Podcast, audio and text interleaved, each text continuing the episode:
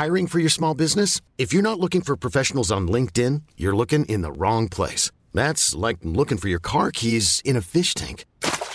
LinkedIn helps you hire professionals you can't find anywhere else, even those who aren't actively searching for a new job but might be open to the perfect role. In a given month, over 70% of LinkedIn users don't even visit other leading job sites. So start looking in the right place. With LinkedIn, you can hire professionals like a professional. Post your free job on linkedin.com slash achieve today.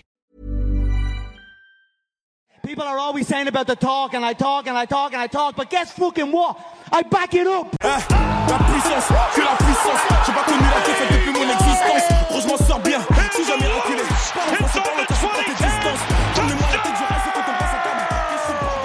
Heureusement que Tony Oka et euh, Robbie Lawler sont là pour mettre un peu de bonheur dans nos vies. Et j'ai regardé du coup Ali Baghouz, les, Ouais. les- des vidéos de lui. Ouais, Bah bon, après il combat des tocards, mais il est pas dégueu le mec. Hein. ouais, ouais, ouais, ouais, non, c'est clair, il est. Ouais. Il est. euh, ça, ça pourrait être pas mal. Après, bon. euh, pff, moi, ce qui me fait toujours un peu flipper, c'est le, tu sais, le fait qu'il soit quand même beaucoup plus petit. Ouais. Tu vois, beaucoup plus petit. Et puis bon, euh, honnêtement, c'est ça aussi, hein, c'est qu'il est vraiment combattu que des tocards. Et que son dernier combat contre un mec qui était plus ou moins euh, correct, entre guillemets, s'est terminé au premier round. Après, je crois qu'il avait des problèmes au bide à ce moment-là. Ouais, bah, il est tombé sur un body punch d'ailleurs. Il s'est Ouais. pris, un- pris body punch. En fait, il est rapide, il a des mains très rapides, euh, Ali Baghouz, mais le truc c'est qu'il est trop petit et. euh, Enfin, c'est pas. C'est pas un athlète quoi, tu vois. Ouais, mais Ce que je veux dire, c'est. Il doit faire, il doit faire au moins 20, 20 kilos de moins que, que Yoka, je pense. Non, mais même pas. Il y a eu la pesée hier, il fait 1,2 kg de moins. À la pesée, ouais. Ah, ah oui, à la pesée, ouais, ouais. ouais. Ah, parce qu'après, à mon avis, euh, Yoka il doit cutter du poids, c'est genre, alors que lui, à mon avis, il cut que dalle. hein. Enfin, Ah, tu penses Tu penses OK, il cut ouais? Ouais, bah ouais, je pense. hein. Ouais. Après, c'est vrai qu'il a un physique un peu. Il est lanky, euh, Yoka, tu vois. Genre, Ouais. il est pas. Il est fin, tu vois, mais. euh. Je sais pas, il, il mesure combien? Il fait 1m85, c'est ça? Euh, qui- Baghouz, il fait 1m88 et Yoka 2m01. Ah putain, ouais, c'est chaud quand même pour. Euh... C'est chaud pour Ali Baghouz. Ouais, Enfin, on- on- il faut espérer parce que si jamais Yoka perd contre Baghouz, là c'est terminé quoi. ouais. Enfin, là c'est Oh vraiment, c'est même pas un accident de parcours quoi, c'est. Ah non, ce serait une déconvenue, ce serait terrible. Ce serait Mm. vraiment terrible. Mais euh, non, je vois pas. euh, non, dans tous les cas, je, je vois vraiment pas comment. Baghouz pourrait perdre, mais tu sais, parce que je- j'avais interviewé Yoka là cette semaine. Ouais, ouais, ouais, j'ai vu ça, ouais. J'ai pas lu complètement l'in- l'interview. Et euh, il a l'air. euh, c'est hyper intéressant parce que justement, c'est ce dont on avait parlé la semaine dernière quand on était là et on disait euh, tu sais, euh, que Yoka, en fait, par rapport aux Français, il est plutôt américain dans le sens, euh, tu sais, dit qu'il est le meilleur qui va être champion du monde. Et ben, il est vraiment dans ce côté-là et... et il assume, tu vois, et ça fait pas du tout. Le, tout ce qu'on pouvait dire dans le sens où c'était euh, tu sais contrôlé un peu par son entourage et puis tu sais Canal Plus qui lui monte la tête tout ça non il est vraiment comme ça tout seul Ouais, non, mais je pense qu'il est, euh, qu'il y croit à fond, quoi. Enfin, Ouais. et, euh, et que c'est une bonne chose. Hein.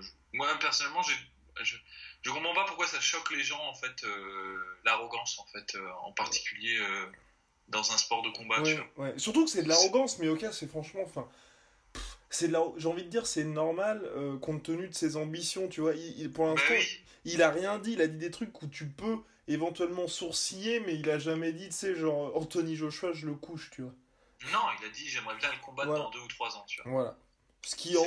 Voilà. Ce qui est en plus faisable. Ouais. Je veux dire, s'il continue de faire, s'il combat régulièrement, s'il n'est pas blessé et s'il monte en puissance Ouais. euh, bien, Ouais. j'ai pas dit qu'il gagnerait. hein. J'ai dit c'est faisable qu'il le rencontre.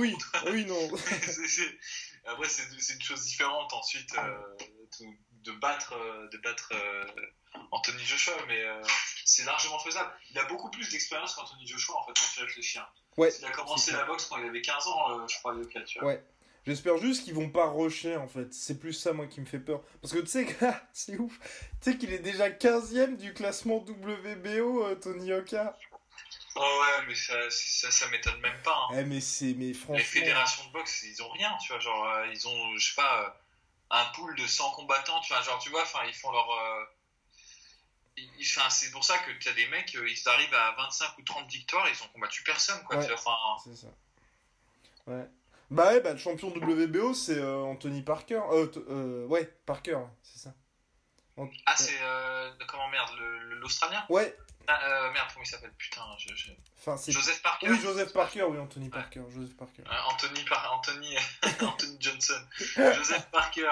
Ouais, Ouais, mais oui, lui lui c'est l'exemple type du mec qui a combattu personne, c'est clair.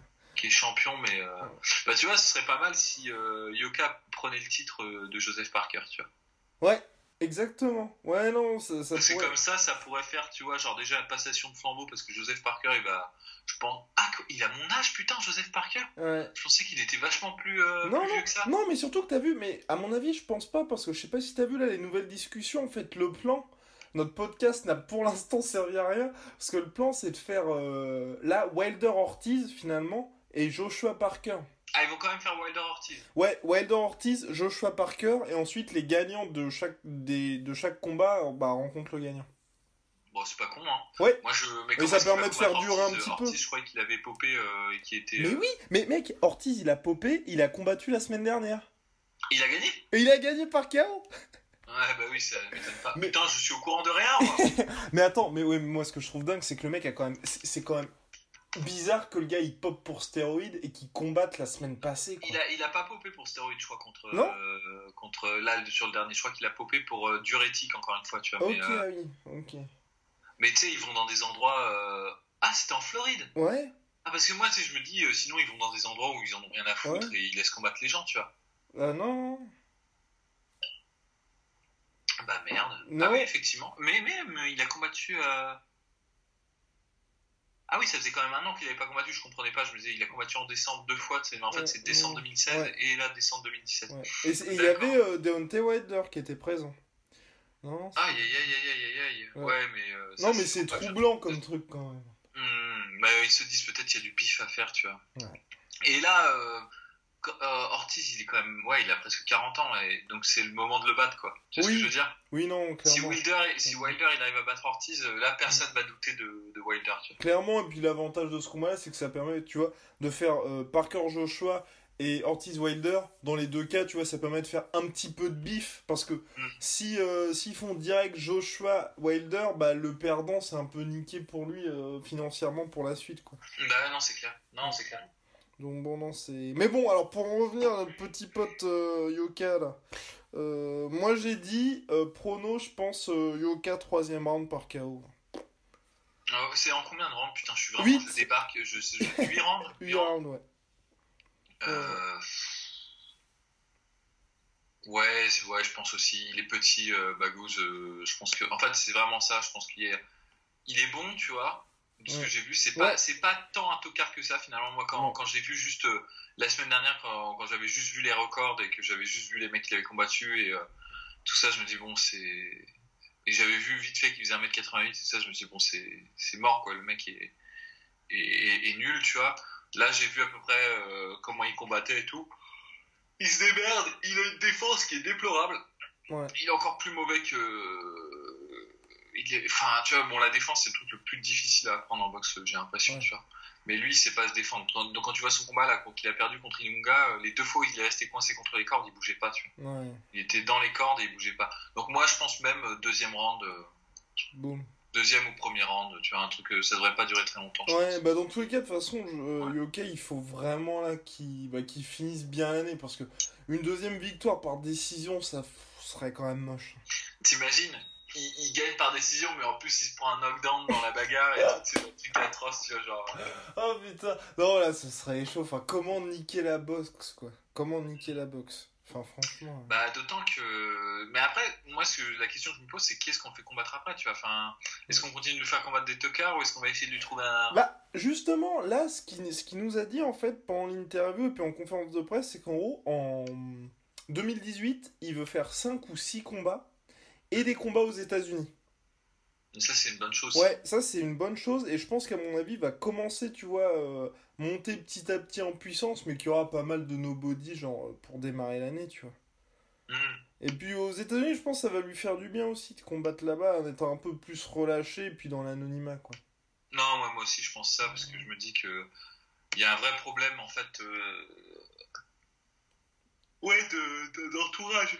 Ah, mais ouais. Mais même là, tu sais que là, à la scène musicale, ils attendent quand même 6000 personnes. 6000 personnes pour voir euh, le 270e mondial qui affronte le mec qui est, euh, je crois qu'il est 196e. Je comprends pas, j'ai l'impression qu'à chaque fois que 97e. je lis des commentaires, le mec, tout le monde le déteste. Oui, mais oui. Mais ouais. ouais. Mais- non, il est avec mais bon. 96e Yoka, ouais. Ouais, non, mais bah, le, le problème, c'est je pense qu'il a. Enfin, à mon avis, il a ses supporters et tout, mais la, les, les adversaires ne lui rendent pas vraiment justice. Son dernier combat aussi, mine de rien. euh, je me mets à la place de tous les mecs, tu sais, où t'as regardé l'intérieur sport, t'as regardé les previews de Canal, t'as regardé toute la com dessus, tu te dis, il va rouler sur le mec. Et ensuite, il gagne par décision unanime. Et puis, à mon avis, t'as aussi, tu sais, les commentaires que Yoka avait fait après le McGregor Mayweather. Ah ouais, ouais, il avait dit on T'as- peut pas apprendre à boxer en 3 mois, c'est Voilà. ça, un. Ce qui est vrai, hein, d'un certain côté. Oui, ah, mais je suis entièrement d'accord. Mais c'est le genre de truc, en soi, tu... Mais c'est vrai qu'il a été con, là, il aurait mieux fait de fermer sa gueule, hein, genre, euh, ouais. qu'est-ce qu'il s'en tape de Conor McGregor, tu vois? Exactement, exactement. Et puis je pense qu'en soi, c'est le genre de truc, tu vois, tu peux dire ça quand t'es Colby Covington et que tu vas avoir un title fight, tu vois. Là, euh, ça se passe. Là, en soi, ça sert à rien. Non, c'est clair, c'est clair. À C'est- très étrange, t'as raison, Mm. en fait. euh. Putain, ouais, j'ai pas compris, c'était gratuit, en fait. Ouais. C'était gratuit, et en fait, je pense qu'il a pas dû comprendre que ça allait lui coûter euh, cher, c'est peut-être un peu... Ouais. Un peu euh, dur de dire ça, mais c'est vrai que... Ouais. Les gens, ils ont la, ils ont la rancune tenace. C'est surprenant, en fait, euh, que...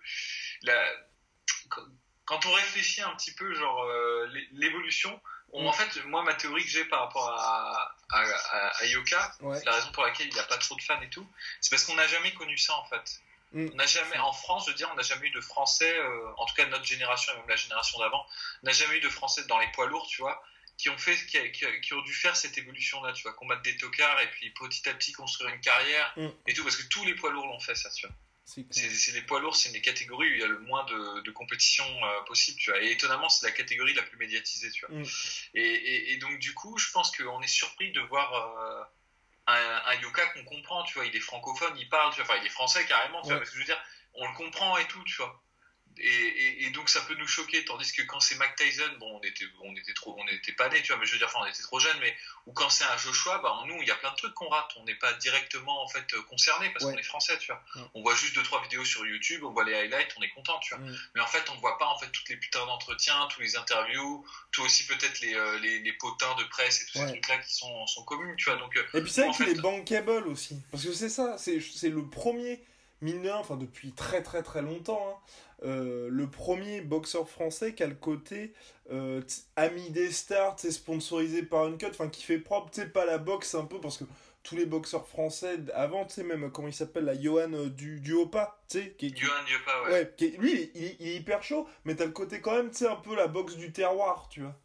Ouais, c'est très étonnant aussi, ça, Johan Diopa, euh, qu'il n'ait pas plus de fans euh, que ça, qu'il soit. Parce que le mec est quand même, je sais pas, il doit être dans les 20 premiers hein, mondial, Ouais, hein, je pense, mais- euh, Johan Diopa. Mais ouais, en plus, euh, 37-4, mais il a combattu, euh, on avait fait une preview, il a Wilder, combattu- il a combattu Wilder. Ouais, non, il a combattu euh, le 14, là, jeudi, il a combattu. Et il a gagné contre un autre Français euh, par euh, arrêt de l'arbitre et tout, donc euh, non, non. Ah, damn.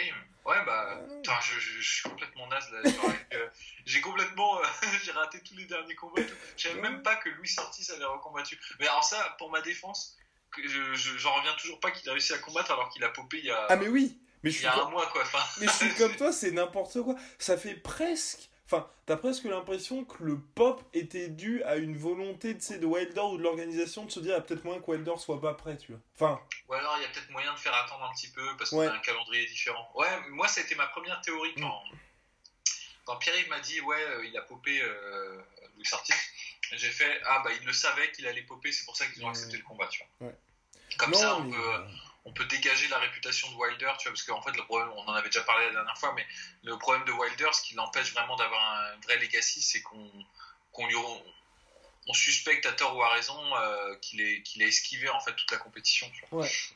Et donc là, du coup, sur les deux derniers combats, enfin deux derniers, sur le sur les deux les deux dernières fois où il a essayé de combattre quelqu'un qui était vraiment chaud, bah il a popé la, enfin tu vois, c'était Povetkin et euh, et du coup euh, Ortiz. Mais du coup, c'est vachement confortable pour lui parce que bon, il a pas à les combattre. Mm. Il peut dire ouais, euh, je les ai quand même défiés, donc c'est pas de ma faute.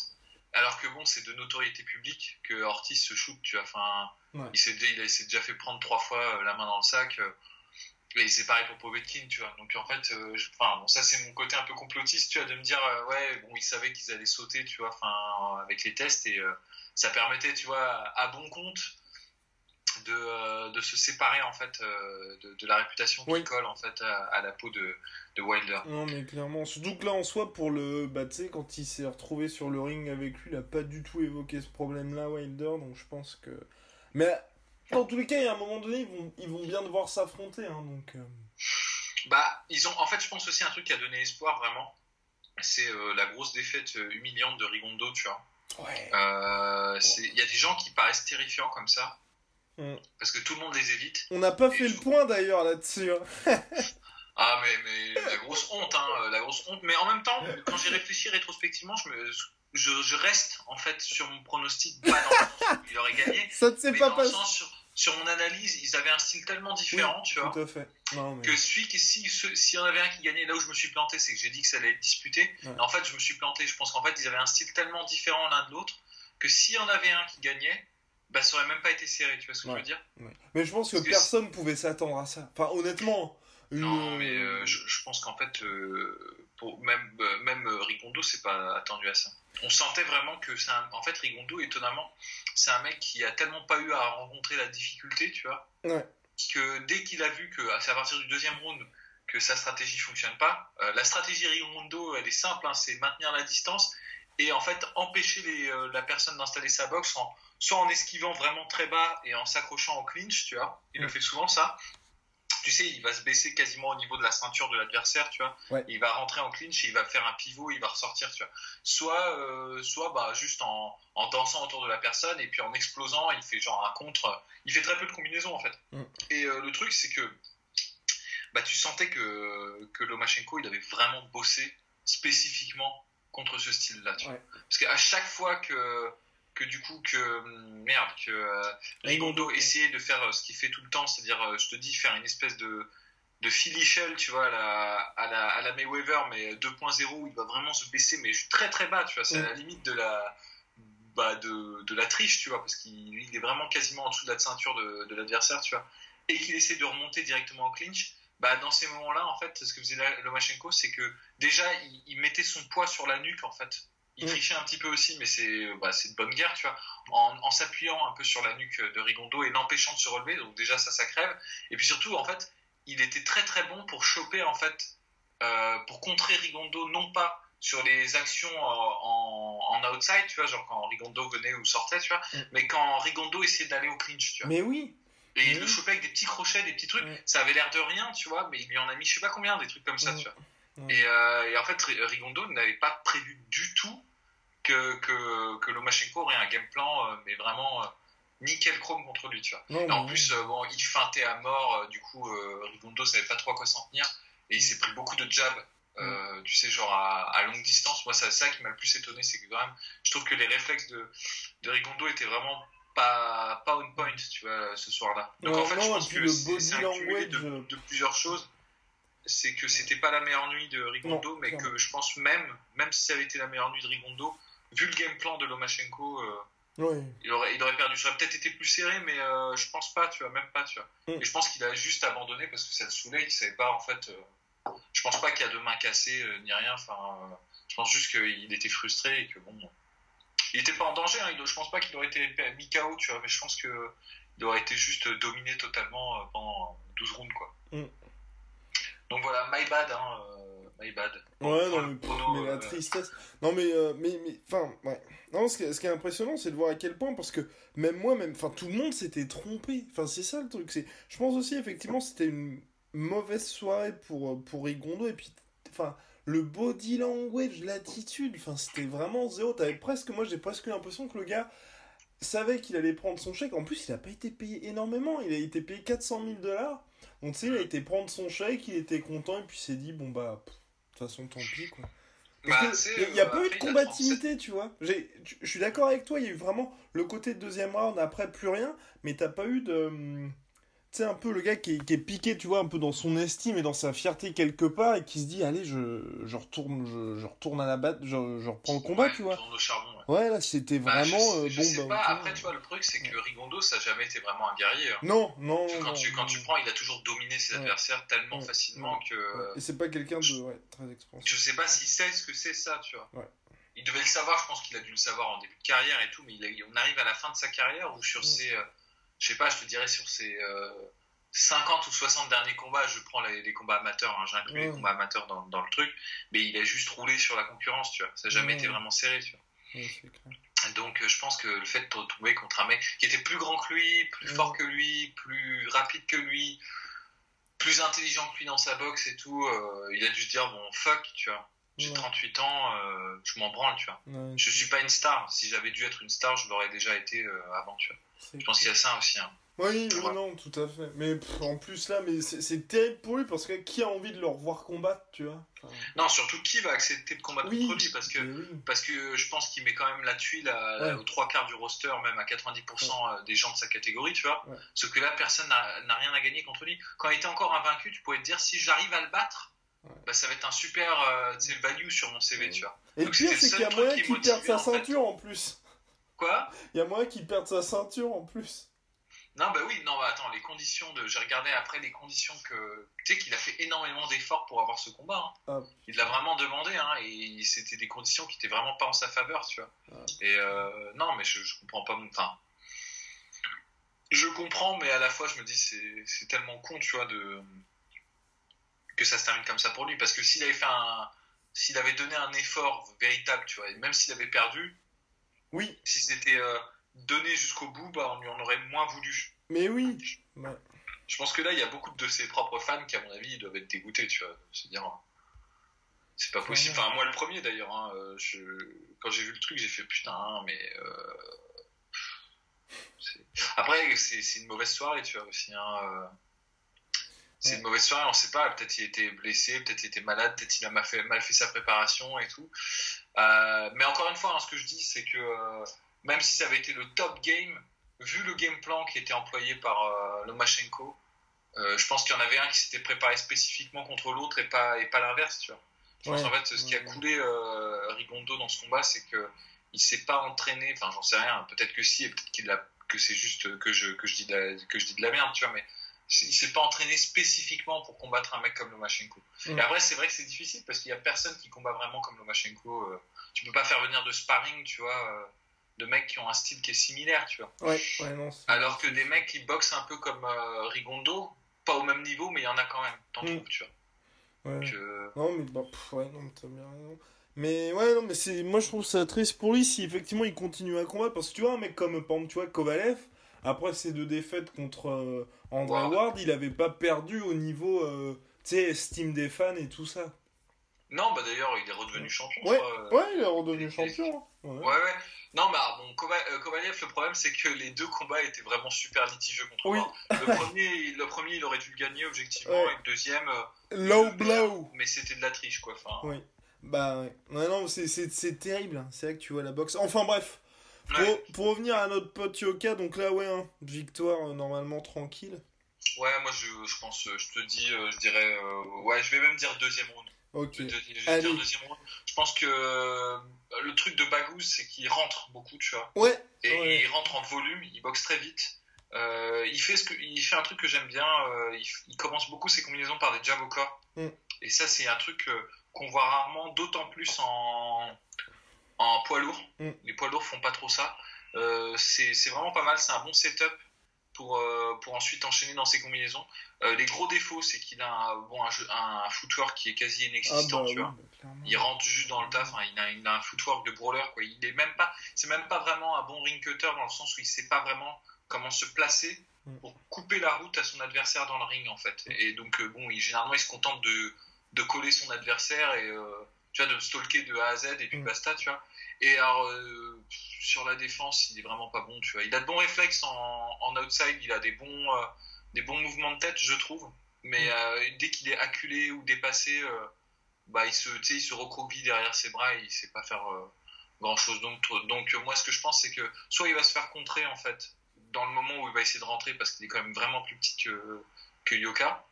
Donc il y a moyen qu'il se fasse contrer soit par un uppercut, soit par c'est une technique comme ça de mi-distance au moment où il rentre, soit que Yoka arrive à l'acculer contre un coin et juste juste à dérouler sa boxe naturellement. Je pense pas que ce soit, je pense pas qu'il représente vraiment un un challenge particulier. Oui, non, mais puis, enfin, honnêtement, hein, si euh, Bagouz représente un challenge particulier, euh, bah, tout le monde s'est trompé sur lui. Enfin, honnêtement. Ouais, voilà, c'est ça. Après, euh, si je peux dire quelque chose, je sais plus, en revanche, il faudrait que vous recherchiez les, euh, les, euh, les gens courageux qui veulent faire l'effort. Yoka, quand il était en, aux Jeux Olympiques là, à Rio, mhm. il a rencontré un combattant de mémoire de mémoire, mais alors attention, c'est peut-être euh, Polydomso au pays des, des bullshit là, mais euh, de mémoire, je crois que c'était euh, un gars du Moyen-Orient, tu vois. Enfin, genre, je, saurais pas te dire exactement d'où, tu vois, mhm. mais c'était en quart de finale et c'était un mec vraiment plus petit que lui, tu vois, mhm. et qui bagarrait et qui a perdu parce qu'il a perdu parce que c'est la boxe olympique et on n'aime pas ce style. Mhm. Mais moi, je me souviens qu'en ayant regardé le combat, il rentrait très facilement dans la garde de, de, de Yoka, tu vois. Donc bon, depuis Yoka s'est amélioré, je pense, depuis sa carrière olympique. Mais euh, quand même, tu vois, je pense que c'est possible de rentrer. Euh, donc ça peut être un bon exercice pour lui. Hmm. Ça peut être euh, intéressant pour lui de combattre quelqu'un qui a des mains qui sont rapides. Il a des Bagouz, il a des mains qui sont plus rapides que, Yoka. Il va plus vite avec ses enchaînements. Et il va plus vite d'ailleurs que beaucoup, beaucoup, beaucoup de, poids lourds. Hein. C'est vraiment son point fort, je pense. Et qui a pas peur d'aller au charbon, de rentrer en fait dans la distance. Et comme Yoka de toute façon sera le plus grand la plupart du temps dans, ses adversaires. C'est très intéressant pour lui de, rencontrer quelqu'un qui a cette dynamique. Mm. Euh, tu vois, de, je rentre dans le tas et je et j'essaie d'enchaîner euh, rapidement. Donc ça peut être un bon éducatif. Euh, au-delà de ça, à part ça, je pense pas. Je mm. pense que peut-être Yoka sera surpris dans les 30 ou 40 premières secondes, le temps, de tu vois d'installer son footwork et de prendre ses distances et tout. Mais je pense que même, enfin Yoka, si il a un bon jab et tout, je pense que normalement il devrait tu devrais pouvoir le, garder à distance et, le, le sniper à un moment donné. Donc ouais, moi je dis KO ou peut-être ouais non KO, allez KO au deuxième round. Allez bingo. Et et enfin. Ah là, ce sera dans la nuit un peu plus tard, le fameux Robbie Lawler, Rafael Dos Anjos. Personnellement, pour moi, c'est le troisième combat le plus attendu de l'année. Après le Cormier John Jones et le Dillashaw euh, contre notre petit pote Gavante. Ouais, avec un petit, euh, petit, petit point quand même pour le. Bon, même si on n'était pas super. Certains n'étaient pas super fans de ce combat, mais le Bisping Saint-Pierre, il était quand même attendu, je pense, oui, euh, oui, d'un point de vue. Mais après, ouais, moi aussi, ça doit être un de mes. Euh, de, mes non, je pense que, allez, je vais être honnête, c'est le combat que j'attends le plus. Je suis pas du tout. je suis pas du tout objectif, j'adore ces deux combattants. je trouve qu'ils ont tous les deux quelque chose de, de spécial. Euh, Lawler et euh, Dos Anjos. Et alors très très étonnamment, c'est des combattants qui dans leur évolution se ressemblent beaucoup. C'est des gens qui pendant très longtemps en fait ont été des euh, des journeymen, tu vois. Enfin, mm. c'était des combattants qui étaient bons mais qui n'étaient pas excellents. Mm. Euh, tu prends Rafael Dos Anjos quand tu regardes, ça fait longtemps qu'il est à l'UFC. Ça fait mm. vraiment très très longtemps. Je pense ça fait au moins 2008. C'est 2008, moi ouais. j'aurais dit 2009, tu vois, 2008. mais euh, ouais, ça doit faire. Et il commence par l'énorme chaos contre Jeremy Stevens, c'était avec l'uppercut qui vient de. Oh, oh la vache. Ah oui, j'avais zappé ce, euh, ce, chaos, mais qui était atroce. Et puis même, il a. Bienvenue chez les grands. Allez. Quoi? Bienvenue chez les grands. Bim. Ah non, non, c'était atroce. non, il était très très violent ce chaos. Et en fait, le truc, c'est qu'à l'époque, en fait, Rafael Dos Anjos c'était bon, mais il était super limité dans son game, en fait. Mm. C'était vraiment le, le typical. Euh, euh, Jiu-Jitsu guy, c'est from, from Brazil, tu vois, genre il avait pas grand chose d'autre. Il était athlétique, mais euh, sans plus, son striking était quasiment inexistant, tu vois. Et, euh, et c'est dingue de voir l'évolution que ce mec-là a. Enfin, tu vois, ce qu'il a réussi à devenir, tu vois. C'est rare, de... il y a peu de combattants qui arrivent à faire une évolution pareille, tu vois, euh, à ce niveau-là, tu vois. Parce qu'il y en a beaucoup, ils arrivent à l'UFC, ils arrêtent d'évoluer à l'UFC, tu vois. C'est clair parce qu'ils ont l'habitude, ils ont leur routine, ils se remettent pas vraiment en question dans leur entraînement et tout. Mais lui, très, tu bon, c'est grâce aussi à Rafael Cordero qui peut-être, je pense, un des meilleurs entraîneurs. Euh... Enfin, c'est quand même lui qui a réussi à faire passer euh, Verdum euh, de pareil, de simple Jiu-Jitsu guy à un des meilleurs strikers. Enfin, bon, je pense pas que ce soit le meilleur striker, mais un bon striker en, heavyweight, tu vois. Mm. Donc, euh, Rafael Dos Anjos, voilà, il a, il a eu une bête d'évolution. Il a pour moi un des plus beaux runs euh, qui est eu en lightweight. Mhm. Euh, sa série de victoires sur, euh, sur Benson Anderson, euh, Anthony Pettis, Donald Cerrone, j'en oublie un. Enfin, il a une série- Menendez, il y a plus Menendez Non? Euh, non, mais je- je- je- je- j'en oublie un, mais bref, il a une. Il y a eu Diaz, ah, il y a eu Benson Anderson, Ah ouais, Diaz, Ned Diaz, ouais. C'est ça. avec les kicks là. Ouais. Ouais, non, c'est clair, ouais. Bah, ça, c'est. C'est. euh, ouais, je te dis, il a réussi à, à, à, à se, à se transformer en un des meilleurs light- euh, lightweight. Moi, je pense de tous les temps, hein, même si son run a été court, je pense que c'est ce qu'il a montré, ce qu'il a su montrer, Ah, sa domination énorme. sur, sur Anthony Pettis. euh, c'est, c'est lui qui a arrêté, la- qui a stoppé la carrière d'Anthony Pettis. Quand tu, tu prends en fait euh, les victoires qu'il a eues, euh, il a viré Benson Anderson des lightweight. Euh, il a viré Anthony Pettis des lightweight et il a viré euh, Donald Cerrone des lightweight. Tu vois. Ouais. Il a fait euh, quit, tu vois, genre de la catégorie euh, trois des des gens qu'on considérait comme les meilleurs à l'UFC euh, des, des poids légers. Mm. C'est vraiment un mec impressionnant, quoi. Et, en- et après, à un niveau, à titre plus personnel, pourquoi j'aime beaucoup Rafael dos Anjos, c'est parce que je pense que pour quelqu'un qui veut apprendre à faire du MMA ou même du striking,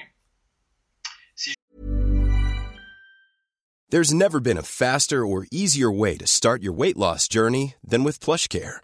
PlushCare accepts most insurance plans and gives you online access to board-certified physicians who can prescribe FDA-approved weight loss medications like Wigovi and Zepbound for those who qualify.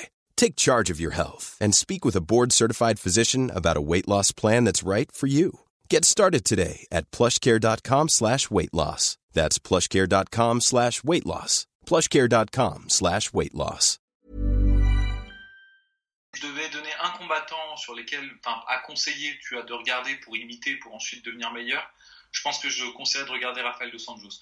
Parce que pour moi, je trouve que parmi les, euh, les combattants de, de l'UFC, c'est celui qui a la technique fondamentale, en fait, en, en pied-point, la plus propre Mm. que tu puisses trouver. En, en- dans son style agressif. Après, il y en a d'autres qui ont des, qui ont des styles plus propres, dans un style qui est plus défensif, ou plus euh, genre point fighting et des trucs comme ça. Mais lui, dans son style de, de pressure fighter, je pense que c'est vraiment un des meilleurs euh, là-dessus. Il est vraiment très impressionnant. Enfin, un truc euh, tout con, mais les erreurs qu'a commises euh, Justin Gagey quand il a combattu Alvarez il y a deux semaines, là où je sais plus. Enfin, ça, enfin, Ouais, super trois, combat ouais. d'ailleurs. Su- super beau combat. Mais il y, a- il y a beaucoup d'erreurs qu'a fait Justin Gagey dans sa façon de, Mhm. de pressurer. C'est-à-dire qu'en gros, par exemple, il avançait, il s'arrêtait, il donnait un kick, il avançait, il s'arrêtait, il donnait un kick, et ça laissait en fait à Alvarez euh, tout le temps de, tu vois, de le contourner, de d'éviter l'enfermement et tout ça. Ben, Mhm. ça, c'est un truc que Rafael dos Anjos fait jamais. Il arrive tout le temps en fait à donner un kick, avancer, donner un kick, euh, enchaîner sur les points. Enfin, il est en mouvement constant pour enfermer l'adversaire. Et c'est pour ça qu'en fait, les trois quarts du temps, quand tu regardes Rafael dos Anjos combattre, euh, quand il est en forme et tout, il se retrouve toujours dans une situation où même quand c'est lui le plus petit et pas lui forcément le plus fort physiquement, bah, c'est lui qui met l'adversaire dos à la cage. Mm. C'est quasiment naturel chez lui, il le fait très très bien et euh, même en fait même dans son combat contre Khabib Nurmagomedov, les rares moments où en fait il arrivait à, à ne pas être asphyxié par la lutte de Khabib, bah, il mettait la pression à Khabib. Donc c'est vraiment un mec euh, impressionnant pour ça. Je sais pas si c'est je pense pas que ce soit naturel parce que quand tu regardes ses, ses premiers combats à l'UFC, il était incapable de faire ça. Il n'avait pas cette intelligence-là du combat. Tu vois. Mais maintenant, il a, je pense qu'il a été bien coaché et il comprend très bien ce qu'il fait et c'est, impressionnant. Mm. Non, Et- clairement. Et parallèlement, Robbie Lawler, c'est pareil. Robbie Lawler, c'était un des mecs, euh, il a commencé sa carrière ultra jeune. Mm. Euh, il a été à l'UFC, je crois. Je, je- je- Peut-être je dis de la merde, mais je pense qu'à 19 ans, il était déjà à l'UFC, tu vois. Ouais. Une première fois, il a fait un premier run à l'UFC et puis il a été viré parce qu'il n'était pas euh, excellent. C'était là, cette époque notamment, qu'il s'est pris un KO contre euh, Nick Diaz, qui est très connu. Je sais Ouais. pas, tu l'as vu ce KO Ouais, oh putain. Ouais, il se, il, Oh putain, il a essayé de s'énerver, puis bingo. Quoi. et ouais, il se fait contrer. Ouais, c'est- Et donc après, il a un peu tourné, il a un peu allé partout, tu vois. Mm. Il, a, il a- Mais Ouais, mais, mais Robbie Lawler, mine de rien, la longévité de ce type, c'est impressionnant parce que il a vraiment tout connu, quoi. Il a tout il connu. était en poids moyen euh, et tout. euh, Le mec, il très- combattait à l'UFC en 2002. Enfin, c'est. C'est ouf. Non, je te jure, ils ont, il a eu une carrière de malade ce Ouais. mec-là. hein. C'est, incroyable. Ouais. Et il a su se, se renouveler Ouais. pour son second round, Mm. Son, son- sa seconde arrivée, où il s'est transformé en fait. Avant, c'était toujours un, un brawler quand même. Ouais. C'était vraiment un brawler. Et euh, en fait, dans son second round, euh, ce, ce, ce- ouais, le, j'allais dire second coming, tu vois, Ouais. la, la deuxième, le- son deuxième euh, tour à l'UFC, si, si, si j'ose dire, il a réussi à faire renouveler sa technique pour devenir vraiment un, un, un boxer puncher, tu vois, c'est genre un sniper euh, debout, où en fait il va s'économiser beaucoup. Il il n'utilise pas beaucoup d'énergie en fait, euh, donc il n'a pas besoin de travailler vraiment son, son cardio parce qu'il est très minimaliste en fait dans, dans ses mouvements. Et euh, il a réussi à travailler une boxe qui est efficace en contre. Et, euh, et en fait, il a un bon sens en fait du finish. C'est-à-dire dès qu'il sent que son adversaire est un peu cramé ou un peu faible, il va tout, tout mettre dans ce, ce petit moment où il va être, enfin où ça va être suffisant pour soit marquer suffisamment son adversaire pour que les juges lui donnent le round, soit, euh, soit carrément le zapper, quoi, tu vois. Ouais. Et ça, c'est, assez impressionnant. Il, il a un très très bon instinct de, de finish. Un des exemples types de ça, c'est son combat contre Melvin Manoff. Mhm. Pour ceux, tu l'as vu ce combat? Ouais.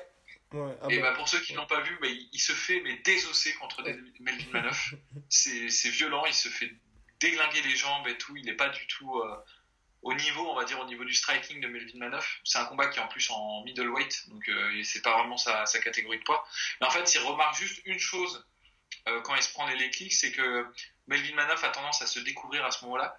Et vraiment, il fait vraiment un all-in de poker, c'est qu'il accepte de prendre plusieurs low kicks. Et on voit vraiment que c'est quelque chose de réfléchi pendant le combat. Et à un moment donné, il donne tout ce qu'il a sur un coup, il arrive à mettre KO euh, Melvin Manoff. Ah, mais c'est Et- impressionnant. Bon. Et ça, c'est dingue, parce que c'est c'est qu'en plus, il a le sang-froid de se mettre dans une position où il sait qu'il va perdre s'il foire. Et euh, juste pour, juste pour gagner. C'est pour ça que parfois, il prend des risques énormes, tu vois. Euh, il peut, par exemple, ne rien faire pendant deux rounds. Ouais, mais ça maintenant, ça me fait peur, ça. Parce que je pense que physiquement, il peut plus se le permettre. Ouais, tu sais que j'ai regardé une stat, je crois que c'est le combattant de l'UFC qui avait pris le plus de coups entre les années 2013 et 2017. Oh putain. Oh, Je crois qu'il a absorbé plus de 700, 700 coups euh, euh, entre 2013 et 2017. Enfin, c'est énorme, tu vois. C'est un des mecs. euh, En même moi, temps, je- 11 combats. hein. 11 combats. Non, pour, pour moi, je pense que physiquement, il y a quelque chose qu'à lâcher. Parce que même le combat contre Cerrone, euh, parce que c'est ça, oui, aussi, on l'a pas dit, bah, il a eu un run complètement dingue, comme, tu l'as dit, mais quand on dit complètement dingue, c'est en gros, il a enchaîné les combats de l'année sur combats de l'année contre Johnny Ouais. Hendricks, McDonald, Condit. Ensuite, euh, été 2016, il se prend un KO, mais, mais monumental contre Aaron Woodley. Ensuite, on a on n'a pas vraiment eu l'occasion de voir ce que le combat allait donner parce que ça a été tellement rapide. Et il est revenu là après un an, donc contre Donald Cerrone, euh, pour une victoire. Bon, c'était une victoire par décision unanime, mais ho- honnêtement, hein, c'était pas si dominant que ça. hein. Non, Enfin, non, il a, bah, il a dormi. Au rounds deuxième à un, round. quoi, franchement. Et en fait, euh, il, a, il a juste donné ce qu'il fallait. C'est-à-dire, il a Ouais. fait un typical euh, Robbie Lawler, ce qu'il fait souvent maintenant. Enfin, ce qu'il avait fait aussi contre Carlos Condit quand on réfléchit. hein. Oui, C'est oui, qu'il oui. fait une bonne impression au premier round. Ouais. Ensuite, il dort. Ouais. Sur, sur les autres rounds et il se réveille au cinquième round ou là en l'occurrence au, au Au troisième round. troisième, voilà. Et c'est vrai que c'est vrai qu'il manque de sa puissance ou de la férocité qu'il avait avant. Mm. Moi, je, moi, ce qui m'inquiète vraiment, et c'est pour ça que je, bon, c'est un des rares pronostics où je me suis pas chié, dans, chié dessus en fait, ce qui est quand même assez rare. Donc, euh, je vais m'en, je vais m'en vanter un petit peu. C'est pour ça que je savais qu'il allait perdre contre euh, Woodley. Enfin, Mm. j'en étais quasi certain. C'est qu'il a vraiment perdu euh, ses qualités défensives en fait. Ouais. Et il y a quand, pour moi, le meilleur Robbie Lawler en défense, ou même tout court, je pense, euh, là où il était à son top, c'est le premier combat, celui qu'il a perdu contre Johnny Hendricks. Parce que même le, le deuxième combat, je trouve qu'il gagne, mais c'est, il a perdu quelque chose. Dans le deuxième combat, c'est Johnny Hendricks qui est moins bon, tu vois. Mm. Alors que quand il combat Johnny Hendricks pour le premier combat, c'est Johnny Hendricks quand Johnny Hendricks était Johnny Hendricks. Quand, c'est-à-dire quand Johnny Hendricks était encore très très bon, tu vois. Clairement. Et, euh, et quand tu regardes les trois ou quatre premières rounds et que tu vois la boxe de Robbie Lawler, il prend très peu de coups, Mm. il est super intelligent, il se défend très très bien, il gère en fait sa position euh, dans, dans l'octogone euh, très intelligemment, il fait beaucoup de hum, shoulder roll, tu vois, il se, il se défend, il se protège avec ses épaules, il prend pas vraiment les coups, Mm. et il contre, il est fluide, il est calme, il est relaxé, il s'énerve pas, et surtout il est constant en fait. C'est-à-dire euh, du round 1 jusqu'au round 4, à peu près, parce qu'après il se fait étouffer par la lutte de, de Johnny Hendricks, Mhm. bah, il, est, il déroule son agressivité, mais de manière constante et régulière et tout. Et euh, je pense que c'était là où il était à son top. Et en fait, après, je pense, moi, c'est ma théorie par rapport aux combattants, tu peux, as peut-être 3 ou 4 combats où tu es à ton top. Euh, et ensuite, tu, tu décrois. Soit parce que tu Ouais. as, la flemme en fait de t'entraîner comme ça, soit parce qu'en fait, euh, t'as plus euh, les bons sparring, t'as plus la bonne combinaison d'éléments qui font que tu vas continuer de travailler toute ta technique et en gros tu vas te recroqueviller sur ce que tu sais faire vraiment très bien et tu vas perdre tout ce que tu savais faire un peu. Euh, Mais un John petit peu en Jones a quelque quoi. chose à te dire là-dessus. Quoi? John Jones a quelque chose à te dire. Ah bah après bon, il y a des gens qui sont exceptionnels. Hein. euh, John Jones, Non. euh, c'est. Non, c'est clair. Ouais, mais pff, après, je sais pas. Franchement, de... enfin, pour moi, en fait, Lawler, il y a quand même une grosse partie pour moi de, tu vois, de son run en tant que champion qui était pas vraiment du point de vue tactique, mais qui était basé vraiment sur qui en veut le plus. Parce qu'en soi, enfin, franchement, le dernier round contre Condit et le KO contre Rory McDonald, c'est vraiment dû, euh, c'est au courage. hein. Enfin, Ah ouais non non mais c'est sûr qu'il est très très dur mentalement. et c'est pour... Euh, enfin, mais même en soi, tu sais, sa victoire contre Johnny Hendrix, quand il l'emporte et qu'à la fin il est complètement en feu, c'est vraiment du mental. C'est pas vraiment sur un game plan particulier ou une stratégie, c'est bah on, on donne tout dans les dernières secondes quoi. Ouais, il a ça, il, il, a, il lâche jamais l'affaire, mais ça, je pense, que c'est sa mentalité de, de journeyman, tu vois. Mm. Je pense que, à la différence d'un Ringondo, par exemple, hein, si je peux me permettre une, euh, une, une comparaison, c'est qu'en fait, Lawler n'a jamais été véritablement très très dominant. C'était un, bon brawler avec des bons points bien lourds, mais sans plus, tu vois. Il n'était pas exceptionnel euh, en début de carrière. Ouais. Donc toutes les victoires qu'il a dû avoir et monter en fait, euh, sa montée en puissance, il l'a faite au mental au- euh, avant toute chose, quoi. Ouais. Mais moi, je maintiens qu'il avait des qualités tactiques qu'il a perdues aussi. Tu vois. Clairement. Quand tu le regardes, quand tu regardes, je te dis, son, le dernier combat contre Cerrone, euh, il se défend presque pas, tu vois. Ouais. Il est juste à l'agression. Mais moi, je, euh, je, peux, je, je dirais même que c'est son mental qui lui coûte ça. Je pense qu'en fait, euh, maintenant, il sait qu'il peut gagner en, en simplement en, en, en montant l'intensité, parce qu'il sait qu'en fait, il a plus de, de cœur que la plupart de ses adversaires. Mhm. Mais je pense que c'est ça qui a contribué à simplifier sa technique. Ouais, tout à fait. C'est-à-dire qu'il sait que mentalement, il est, souvent plus fort que ses adversaires et qu'il peut tenir même s'il prend des coups et tout ça. Et ça, je pense que c'est à la fois bon mais mauvais de le savoir quand tu es un combattant. Euh, c'est bon de le savoir parce que tu sais que dans une situation critique, tu vas garder ton calme et euh, tu, vas pouvoir développer en fait euh, ton jeu même dans des situations qui sont compliquées. Mais c'est mauvais dans le sens où euh, tu vas peut-être trop te reposer là-dessus justement et tu vas pas forcément bosser en amont un bon game plan où tu vas pas bosser les bonnes techniques et tout ça. Et moi quand je vois comment il combat, je, pense qu'il s'est vraiment appauvri en fait. Euh, et donc le problème c'est que Dos Anjos pour le moment il a pas de il est pas en déclin tu vois. Les deux défaites qu'il a eues contre Alvarez et. Ferguson, c'est parce qu'à mon avis il peut plus être en lightweight. Ouais, et puis aussi, enfin, mine de rien, euh, contre Alvarez, tu sais, il y a, il y a le fait qui a été confirmé, tu sais, qu'il était quand même inconscient pendant 3 minutes avant le combat. Ouais. Et ensuite, contre euh, notre cher ami Tony Ferguson, il y a le gros hypoke. hein. Ouais, il y a le hypo, il y a le, il y a aussi le fait qu'ils sont, euh, qu'ils sont à, à Mexico et que je pense que c'est lui qui cut plus Oui. que Ferguson. Ouais. Enfin, en tout cas, qui, c'est pour lui que c'est plus compliqué de cutter, tu vois. Ouais. Parce qu'il a, il est quand même plus large que Ferguson. C'est un mec, à mon avis, euh, qui est, qui est, je pense, plus lourd naturellement que Ferguson. Même si Ferguson est très grand, il est quand même très mince euh, de, de constitution. Mm. Et euh, quand tu te prends un bon weight, cut, weight cutting juste avant de combattre à Mexico, euh, tu te tires une balle dans le pied parce que et c'est quand même dingue de se dire qu'ils ont tenu jusqu'au cinquième round Ouais. tous les deux. Bah, c'est là où tu te dis que c'est des. Franchement, Dos Anjos, ça va être un des combattants les mieux conditionnés. euh, Oui. Ah de, mais de- clairement. Et puis en soi, aussi, ce qu'il faut pas. Enfin, mine de rien, les, les, les deux défaites, c'est quand même contre des top fighters et des légendes. Ouais. Enfin, des légendes. Oui, oui, on peut le dire, des légendes de la Ouais, catégorie. Et euh, enfin, le KO qui se prend contre Eddie Alvarez, il tombe pas. Enfin, tu sais, c'est pas, c'est pas le KO comme ce que s'est pris Lawler dans le sens où euh, le mec était vraiment mort, quoi. Et, le- et puis l'autre défaite, c'est une défaite par décision unanime, qui était quand même un combat assez disputé. Donc rien de, rien d'humiliant. Ouais, non, c'est clair, contre Ferguson, il perd euh, juste d'un round, hein, Mm. je pense. Il y a beaucoup de gens qui lui donnaient deux rounds sur, sur cinq, c'est Ouais. c'est pas mal. Et euh, Ferguson, c'est quand même quelqu'un qui, est, euh, qui est sur un gros run de 10 victoires. euh, donc c'est euh, c'est tout à fait honorable. Et surtout, je pense qu'il s'est il s'est vraiment re- revigoré, je sais pas si on peut dire ça, euh, avec son passage en welterweight. Mm. Bon, il y a toujours le problème, moi j'ai un énorme doute, euh, c'est de me dire, est-ce qu'il est pas trop petit pour les welterweight? Est-ce qu'il est pas... Ouais. Parce qu'une grosse partie de son jeu, ça reste quand même sur la puissance physique et sur le fait de- d'étouffer son adversaire contre la Après, cage. sur Robbie Lawler, je pense qu'on le verra pas trop parce que mine de rien, il, il paraît que Robbie a quand même un peu, un peu fondu.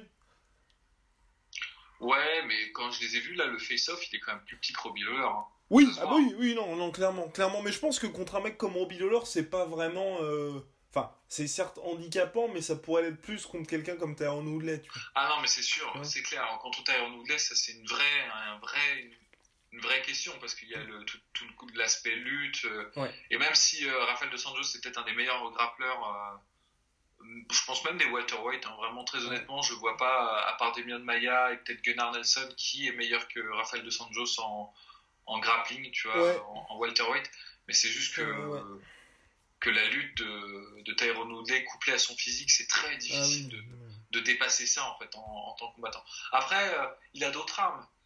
Moi, je pense que son cardio, s'il arrive en fait à, à avoir un, un jeu qui est différent, s'il arrive à un petit peu modifier son jeu, que ce soit un peu moins euh, en pressure euh, et qu'il soit un peu plus en bah tu sais dans en guerre d'attrition finalement. Par exemple, qu'il utilise plus les low kicks, qu'il utilise plus euh, une stratégie de d'usure contre ses Ouais. adversaires, je pense qu'il peut être redoutable en, en welterweight. Vraiment, il peut être redoutable. Je sais pas s'il pourrait être champion, mais en tout cas, il pourrait être redoutable. Moi, je pense que c'est probablement ce qu'il va faire contre contre Lawler.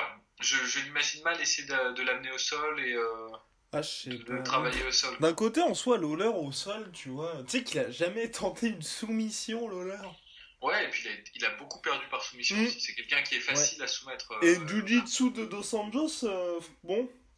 Ouais, mais Ouais. le problème, c'est que Lawler, justement, il a changé un truc depuis son deuxième round à, run à l'UFC, Ouais. c'est que il a une des meilleures techniques Oui, de défense oui, du game. Ça, Et vrai. surtout, si tu foires ton takedown contre Robbie Lawler, c'est très très mauvais. Non. Maintenant, il est devenu redoutable euh, pour punir ses adversaires quand, quand ils foirent leur takedown. Faut regarder le combat contre Kochek, par exemple, Ah, qui, est- oh, euh, oh qui est d'une violence. Et qui est en ce euh, moment en plus gratuitement sur le YouTube de l'UFC. Ouais, ouais, ouais. C'est- bah, pas un hasard. hein. C'est un des combats, franchement, les plus impressionnants de, de Lawler. Et euh, c'est encore. euh, ça, ça file de- des sueurs froides de, de regarder ça. Ah, Donc je sais pas, j'imagine mal. En tout cas, je trouverais ça super dangereux, en fait, euh, de la part de RDA, tu vois, de. Oui, mais tu vois pas une, soumission, tu vois, moi j'imagine s'il y a ça, mais tu sais, une soumission plutôt tardive, dans le sens où un Lawler, tu vois, qui se ferait un peu punir avec les leg kicks, et qui au bout d'un moment tombe avec ses leg kicks, et, et Dos Anjos qui tombe, euh, enfin, tu sais, qui profite de cette faille pour tenter quelque chose, tu vois. Ah, ouais, ouais, ouais, ouais, ça, ça pourrait être une. euh, Ça pourrait être... Moi, je pense que c'est ça qu'il doit essayer de faire, en fait. Ah oui, ah bah clairement. Je pense Clairement, que c'est ça la stratégie qu'il doit développer. C'est-à-dire, je pense qu'il doit euh, un peu waver the storm parce que je pense que Robbie Lawler va venir très fort au premier round Ouais. comme il fait d'habitude. Ah bah là, ouais, ouais. Ah, et, va- et donc là, il faudra temporiser, Mm. utiliser du clinch, euh, pas vraiment chercher l'échange, euh, essayer vraiment de, de gagner du temps. Et comme de toute façon, Lawler laisse généralement ses adversaires s'exprimer entre le deuxième et le quatrième round, Mm. bah là, installer non pas une boxe, ne pas essayer de, de mettre KO Lawler, mais juste essayer vraiment de lui faire mal avec des leg kicks et euh, des body punch aussi, ça pourrait être pas mal, tu vois, pour euh, saper son endurance. Mm. Et cinquième round, le laisser venir à, à- à- à lui, en fait, parce que Lawler va essayer de récupérer le- les juges au cinquième round. Et à ce moment-là, peut-être pourquoi pas tenter une mise au sol, ou même, comme tu dis, un trip ou un truc comme ça, Ouais. et, et là, peut-être essayer de le finir avec une soumission. Non, clairement. Mais ça va être, ça va être intéressant. Moi, moi j'ai vraiment très peur. Ce qui me fait vraiment peur, c'est à mon avis, euh, Lawler va vraiment pas pouvoir se reposer. Enfin, tu, tu, tu Non, peux pas. non, Contre un mec euh, comme RDS, c'est pas possible. Pardon? Contre RDS, c'est pas possible. Non, c'est la force d'IRDS, c'est qu'il il met un, un rythme très très très soutenu. euh, Mm. euh, c'est étonnant cette capacité qu'ont certains combattants. Euh, On en parlait la dernière fois quand on parlait de d'Holloway Ouais. dans un autre genre. hein, c'est pas du tout Ouais. le même style de combat, mais qui ils ont cette capacité en fait de toujours être présent et de toujours en fait euh, te, te laisser sur le qui vive. De... Il y a des combattants qui sont beaucoup plus en en pause, pause, pause, explosion, pause, pause, pause, explosion, tu vois. Et tu sais que quand tu es dans les moments de pause, bah, tu risques pas vraiment grand chose, en fait. Mm. Euh, Tyrone Woodley est un peu comme ça. Oui. Il va se- s'économiser parce que de toute façon, il sait qu'il n'a pas le cardio pour aller à fond sur 5 rounds, tu vois. Parce que c'est sa constitution ne lui permet pas, en fait. Ouais. Mais euh, RDS, c'est incroyable, il n'arrête pas, quoi. Il est, il est relentless, quoi. Ouais. Il, il arrête jamais, il te met la pression. Et par- parfois, ça se joue contre lui, mais là, je, je pense que contre euh, Robbie Lawler, euh, ça pourrait vraiment bien fonctionner. euh, je te dis s'il fait ça intelligemment. Mm. Et euh, mais je enfin, vois, ouais, je vois. Et puis aussi, ah oui, c'est pour l'aspect physique, j'avais oublié de dire ça. C'est mine de rien, tu vois, le combat contre Donald Cerrone, euh, là où vraisemblablement Lawler avait un avantage physique, on l'a pas vraiment vu.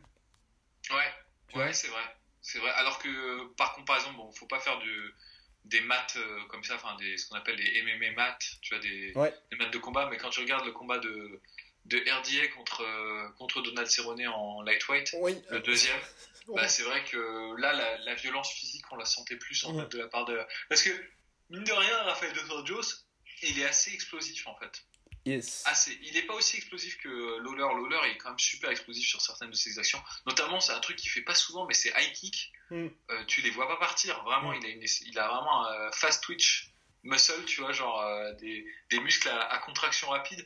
Sa jambe, elle part super vite, tu vois. Mais il le fait pas souvent, étonnamment, tu vois. Il préfère installer sa boxe et. euh, c'est quelqu'un qui, à mon avis, je pense, a toutes les armes euh, à sa disposition, mais qui s'est resserré sur cette fin, sur sa fin de carrière, parce qu'on est objectivement, je pense que là, si euh, Robbie Lawler ne gagne pas contre euh, RDA, il aura pas, un- enfin, ça, ça commencera à être un peu la, sentir un peu le sapin pour lui, Mm. Euh, parce que je, je le vois pas, je l'imagine pas faire un, un autre run euh, en, en tant que champion Non. euh, à l'UFC.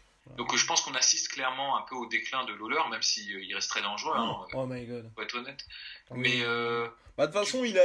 Enfin, je le vois. Enfin, même comme tu dis, même si éventuellement, tu vois, il devait gagner ce combat-là, euh, il, il, pff, il pourra pas avoir une ou deux guerres supplémentaires, tu vois.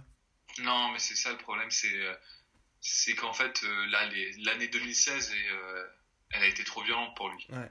Cette année 2016, euh, même 2015, le mec a enchaîné des combats mais monstrueux, quoi. Mm. Ça, ça. Je Non, pense que, ça commence dès Matt Brown. Ça commence dès Matt Brown, les vraies guerres. hein, Ouais. parce que... Non, non, c'est incroyable, hein, et, euh, et ça culmine. Bah, le, le point d'orgue étant son, de- son deuxième combat contre, contre Rory McDonald, qui, est, Mm. euh, qui est flippant, quoi. Mais euh, c'est clair que sur trois ou quatre combats, je crois qu'il s'est fait plus mal que sur toute sa carrière réunie, en fait, Ouais. Ouais. quand il réfléchit. Mm. Et, euh, et ça, et même si, même si Rafael Dos Anjos, il a été dans des combats qui étaient difficiles, il n'a pas été dans des guerres véritablement, tu vois. Même son combat contre Tony Ferguson, où il prend beaucoup de coups, euh, il n'est pas vraiment. Euh, à la fin du combat, il est, ça va, tu vois, il n'est pas Mm. un pied dans la tombe. euh, alors que, ouais, Robbie Lawler, à la fin de son combat contre Rory McDonald, bah, il est directement allé à l'hosto et tout. Enfin, c'était une catastrophe. Ah oui, mais. Affolant. Mais ouais, non, c'est pour ça, le mine c'est de c'est ce qui fait que je mets euh, RDA gagnant. Je mets, et ça m'embête, en fait, dans tous les cas, l'issue de ce combat-là va m'embêter parce que RDA, j'ai pas envie que ça fasse comme euh, Donald Cerrone où on se dit, ah, c'est cool, il apporte un peu de fraîcheur à la division welterweight et puis il tombe un peu sur un mec solide et, et que c'est clairement fini pour les espoirs de titre. Ouais. Et Lawler, bah, c'est c'est comme tu le dis, hein, c'est effectivement s'il perd contre RDA là, euh, bah, ça sentira un peu le sapin quoi. Bah, surtout que là, d'après ce qu'a dit Dana White, bon, euh, faut pas. Oui. mais euh, celui qui gagne a le title shot là. Ouais, c'est ça. Ouais, dans tous les cas, je préfère ça à Colby fucking Covington là. parce que- Ouais, bah moi, ce que j'aimerais bien, c'est qu'il y ait un RDA contre Colby Covington. Ouais. Ah mais Ça, ce serait, ce serait vraiment bien. Ah, parce moi- qu'il y a un seul Brésilien qui s'est pas trop exprimé sur la question, Ouais. c'est RDA. mais on- moi, je, je pense percevoir un peu la personnalité de RDA, tu vois. C'est le genre de mec qui va pas dire grand chose, mais qui va te faire une Nate Diaz après. euh, ouais. Enfin, pour ceux qui n'ont pas vu le combat contre Nate Diaz, regardez-le, il est quand même flippant. Pendant tout, le- tout l'avant-combat, RDA s'était fait euh, par euh, Nate Diaz. Et euh, provoqué et tout, mais il avait rien dit.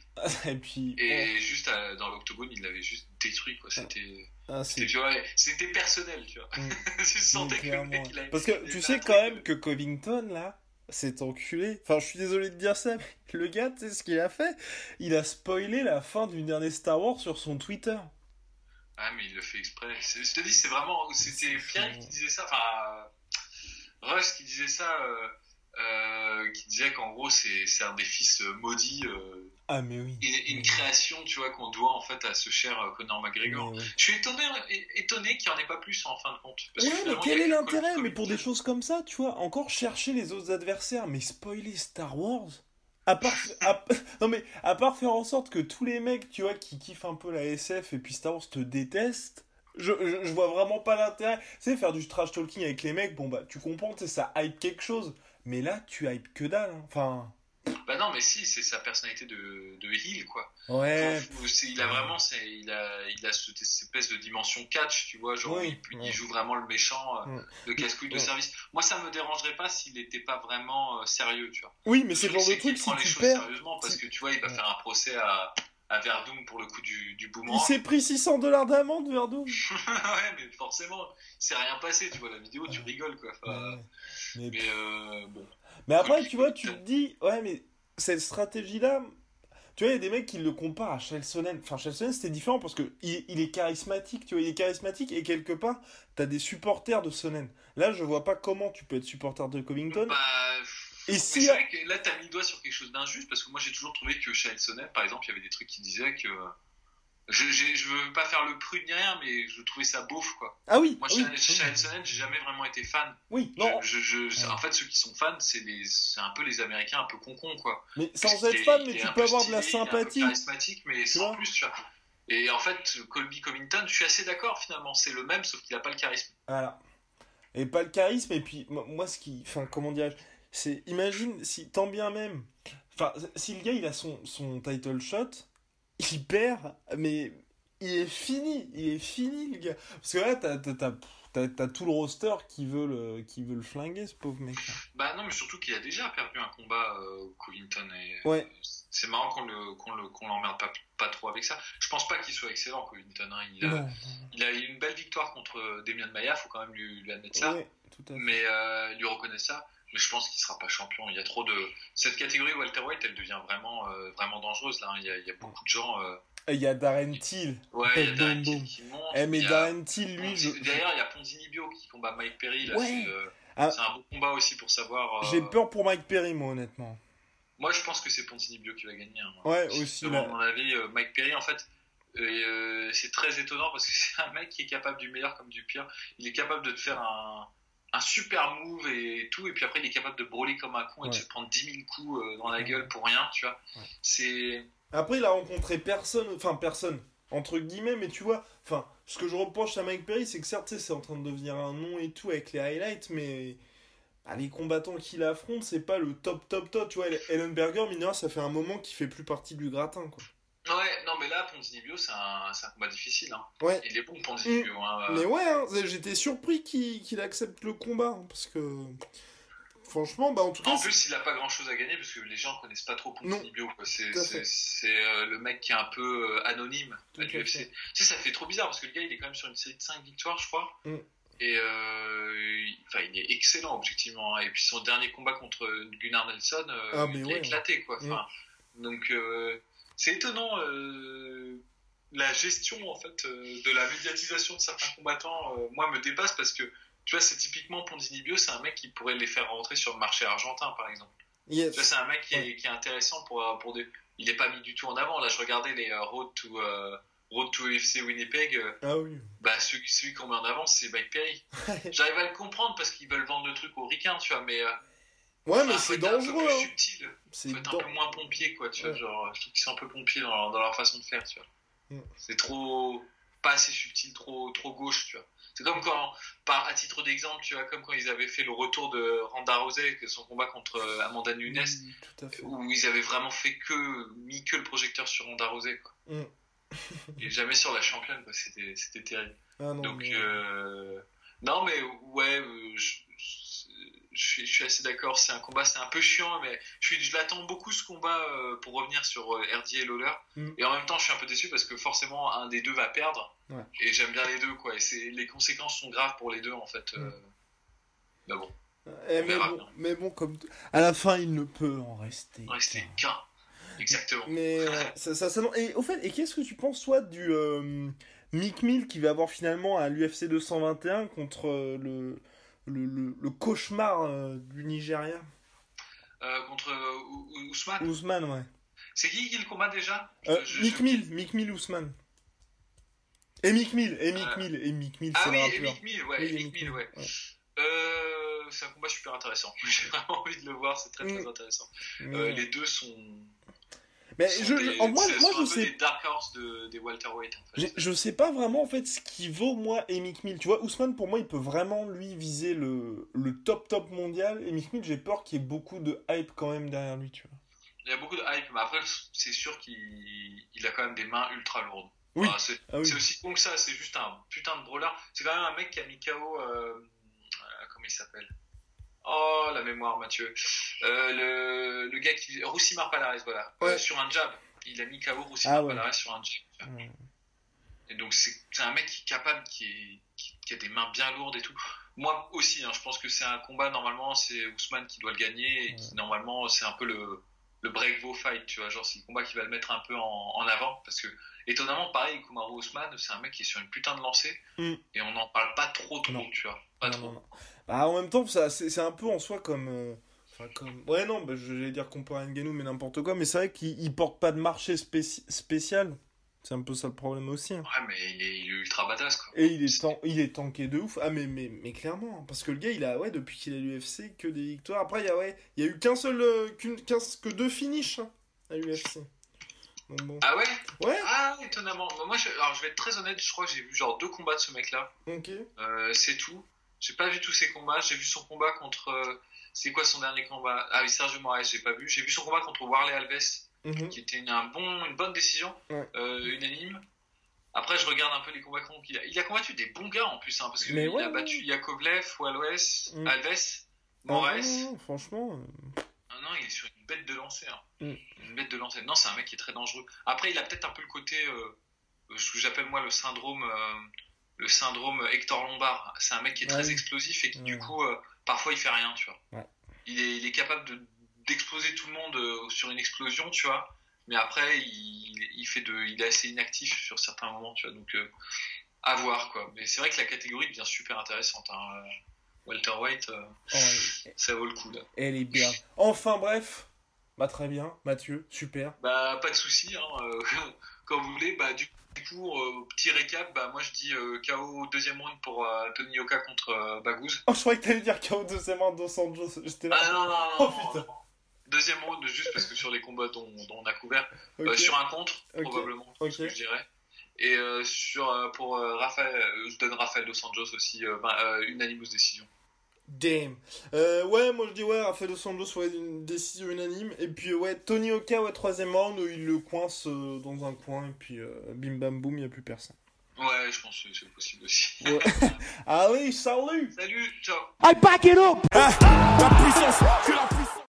Et voilà, c'est la fin de votre épisode du podcast La Sœur. Si ça vous a plu, n'hésitez pas à nous mettre les 5 étoiles sur Apple Podcast ou sur Spotify. Vous pouvez aussi nous laisser un petit commentaire, ça nous aidera beaucoup. Et si vous voulez aller plus loin avec nous, vous tapez La Sueur sur toutes les plateformes ou sur les réseaux sociaux, vous nous trouverez. Et là, vous nous écoutez très certainement en audio. On est aussi en vidéo sur YouTube, mais également sur Snapchat. Là encore, vous tapez La Sueur et on sera là. Merci de votre fidélité et à très vite pour de nouvelles aventures.